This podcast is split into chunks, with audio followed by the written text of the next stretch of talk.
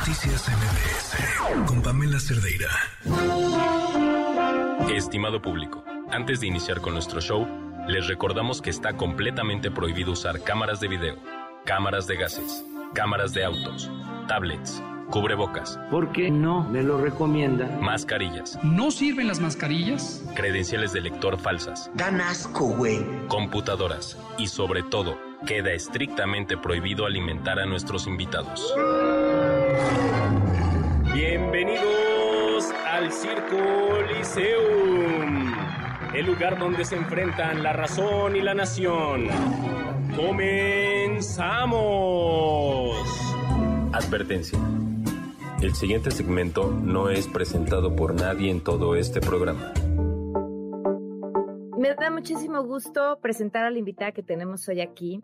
Vi su nombre, me metí a sus redes, me volví adicta a, sus videos y si volviera a nacer o ya no tuviera este cuerpo que podría romperse fácilmente, eh, me encantaría ser ella. Ela Bucio, ¿cómo estás? Muy bien, muy emocionada y muy contenta, muchas gracias.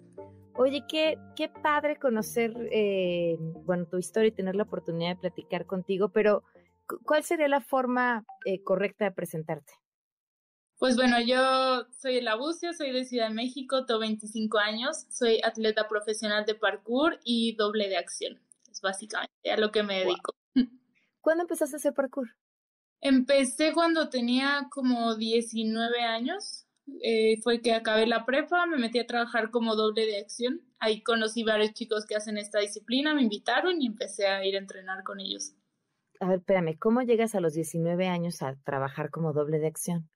Bueno, yo eh, mientras hacía la prepa tenía dos opciones de carrera. Una era estudiar la licenciatura en artes circenses y la otra era estudiar una carrera de ciencias. Las dos me gustaban muchísimo.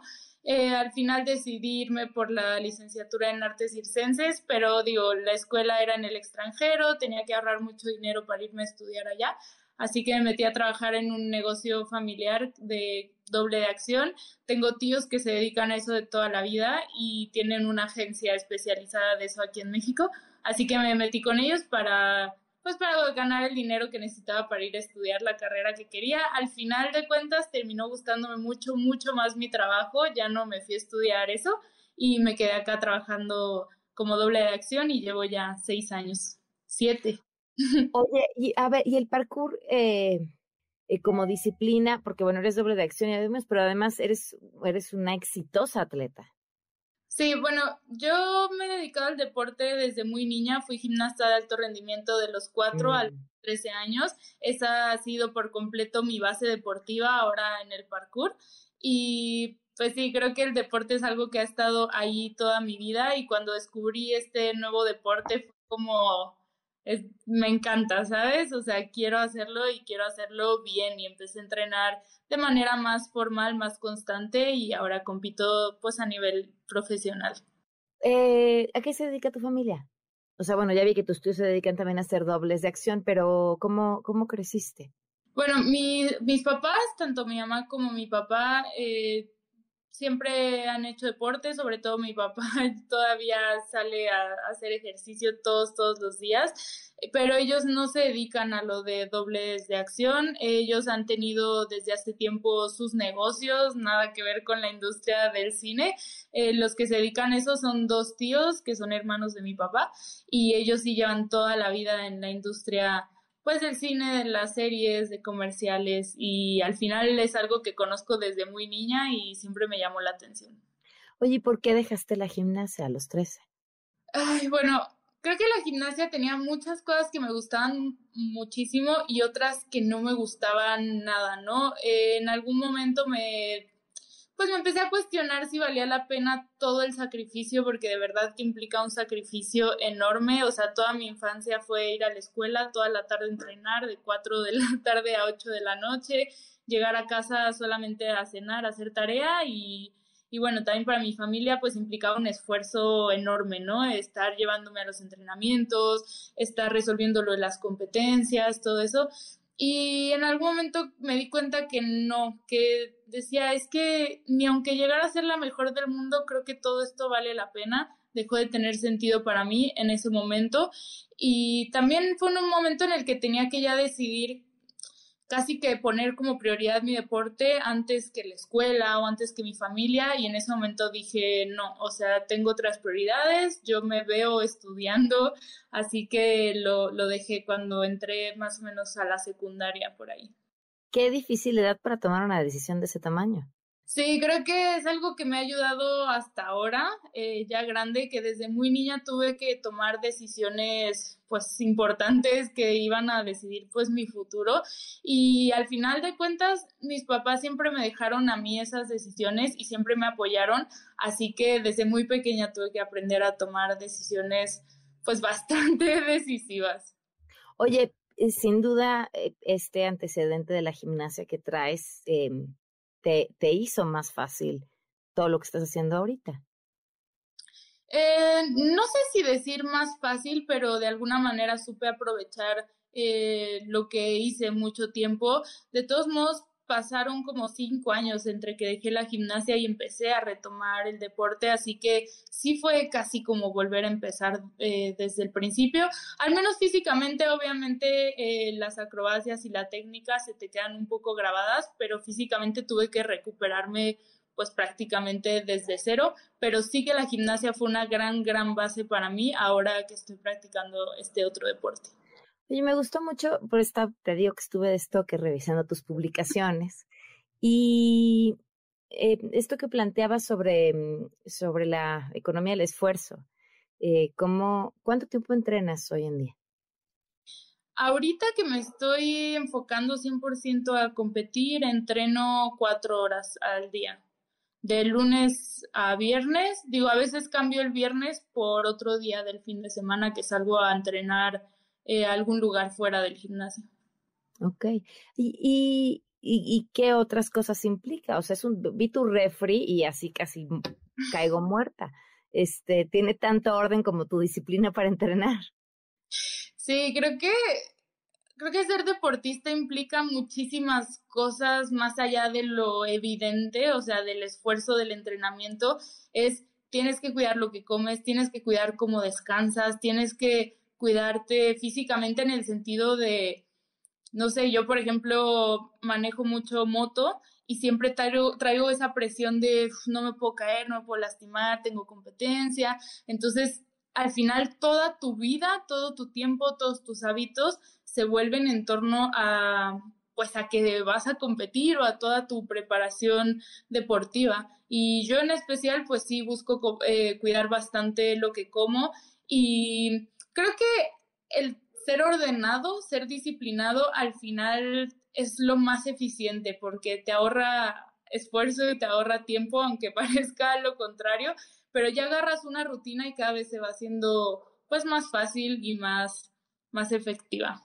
¿Qué haces cuando no estás entrenando? Ahorita que estás dedicada al 100% a las competencias. Eh, bueno, también trabajo ahorita, estoy intentando, bueno, estoy casi no trabajando, tengo mis ahorros de todo el tiempo que, trabajé para ahorita únicamente dedicarme al deporte. Eh, digo, al final creo que entre las cuatro horas de mi entrenamiento y justo todo lo de las comidas, prepararme desayuno, comida, cena, estar en casa, descansar. Ya no te queda tiempo. Sí, al final ya, ya no queda mucho tiempo, pero, y no sé, la verdad no sé cómo le hago, pero yo siempre tengo cosas que hacer. Vamos a una pausa y volvemos.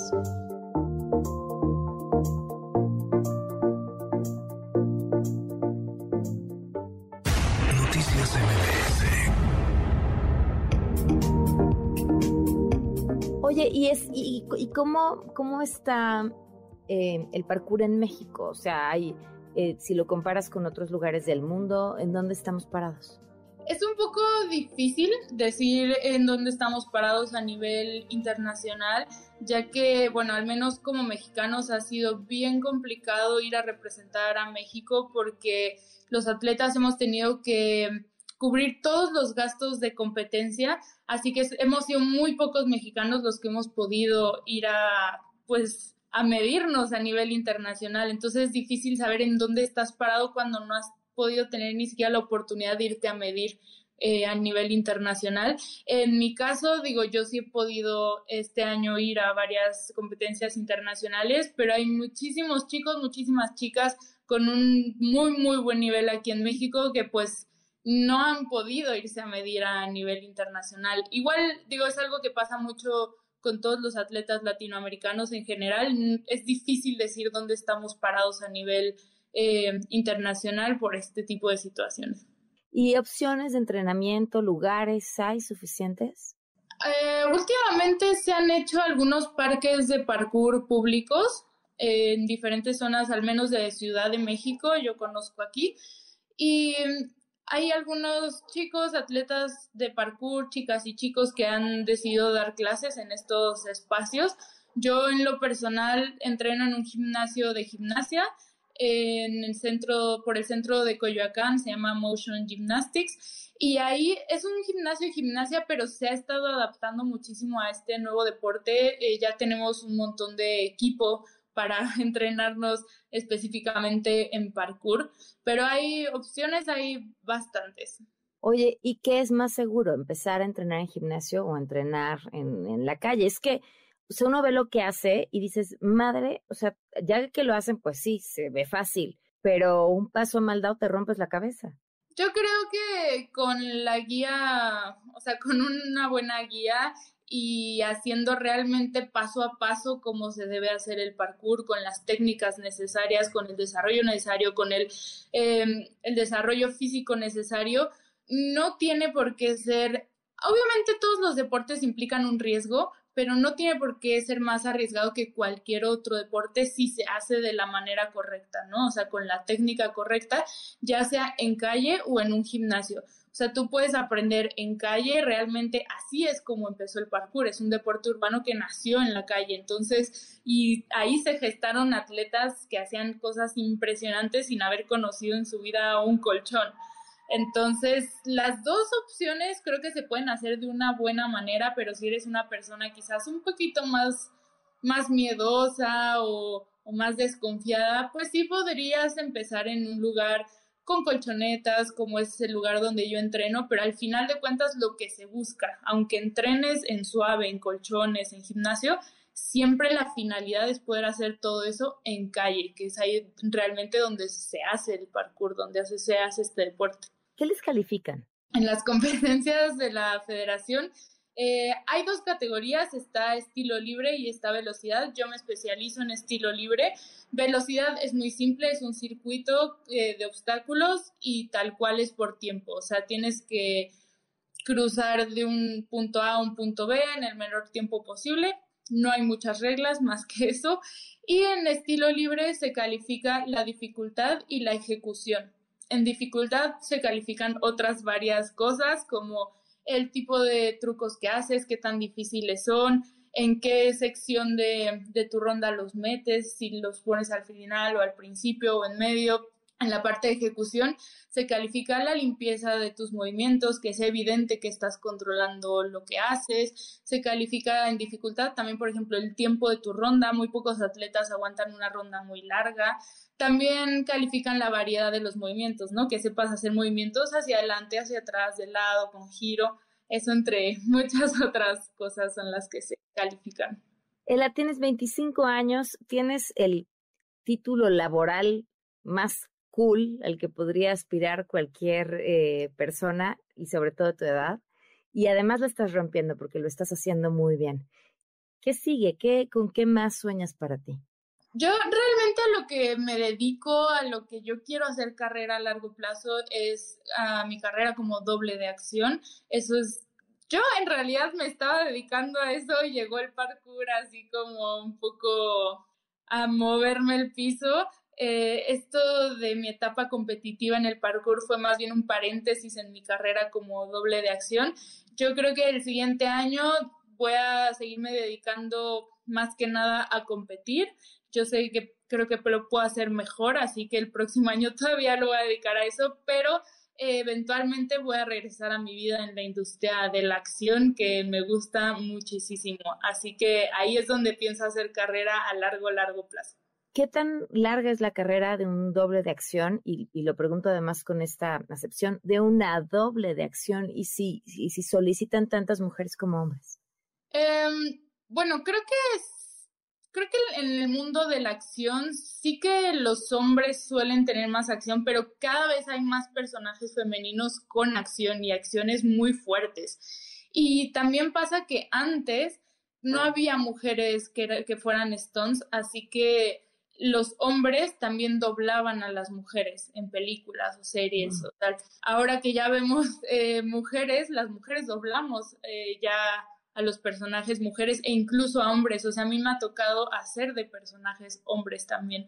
Entonces ya ya se está rompiendo muchísimo el tema del género. Aquí ya no es si el personaje es mujer o hombre, es quién de los que de los Stones puede hacer esa acción. Si es un hombre, si es una mujer, da igual, esa persona va a ir y va a hacer la acción. Entonces me encanta como estar eh, aportando a esto que está pasando, que se está rompiendo el género, incluso eh, pues en mi profesión como doble de acción. Em, como doble de acción es, digo, también dependes de que físicamente estés capaz así que sí tiene un cierto límite, aunque yo tengo compañeros que están arriba de los 50 años y siguen siendo Stones, pero lo que sigue después de eso es ser coordinador o coordinadora de acción, que eso es mi tirada también, o sea, yo sé que el cuerpo no me va a dar para siempre para hacer las escenas de acción, pero hay un punto en el que puedes tú coordinar las escenas y eres básicamente como el director de las escenas de acción o la directora. Y esa es mi tirada también cuando ya físicamente pues ya no pueda hacer ciertas escenas. Ya para cerrar, eh, ¿haces de qué película que podamos ubicar, si nos puedes decir, ha sido doble de acción? Bueno, las que, la verdad es que como que a mí siempre se me olvida así que he hecho porque como tú grabas y lo que grabas sale dos, tres años después, la verdad es que así ya lo de hace tres años ya ni me acuerdo a veces hasta qué he hecho. Y lo que he hecho en los últimos dos años no lo puedo decir. No decir. Entonces es como, como un trabajo fantasma, siento yo un poquito. Este, pero si podría recordar, pues de series estuve en Hernán Cortés, en Perseguidos, Falsos Falsificados, en, en Diablero de Netflix entre, bueno, varias otras. Ela, pues qué gusto conocerte, qué gusto platicar contigo eh, y desearte éxito en tu carrera porque ya lo tienes todo. Eh, muchísimas felicidades y gracias por esta conversación. Muchas gracias por el espacio. Se quedan en compañía de Juan Manuel Jiménez, soy Pamela Cerdeira, muy buenas noches.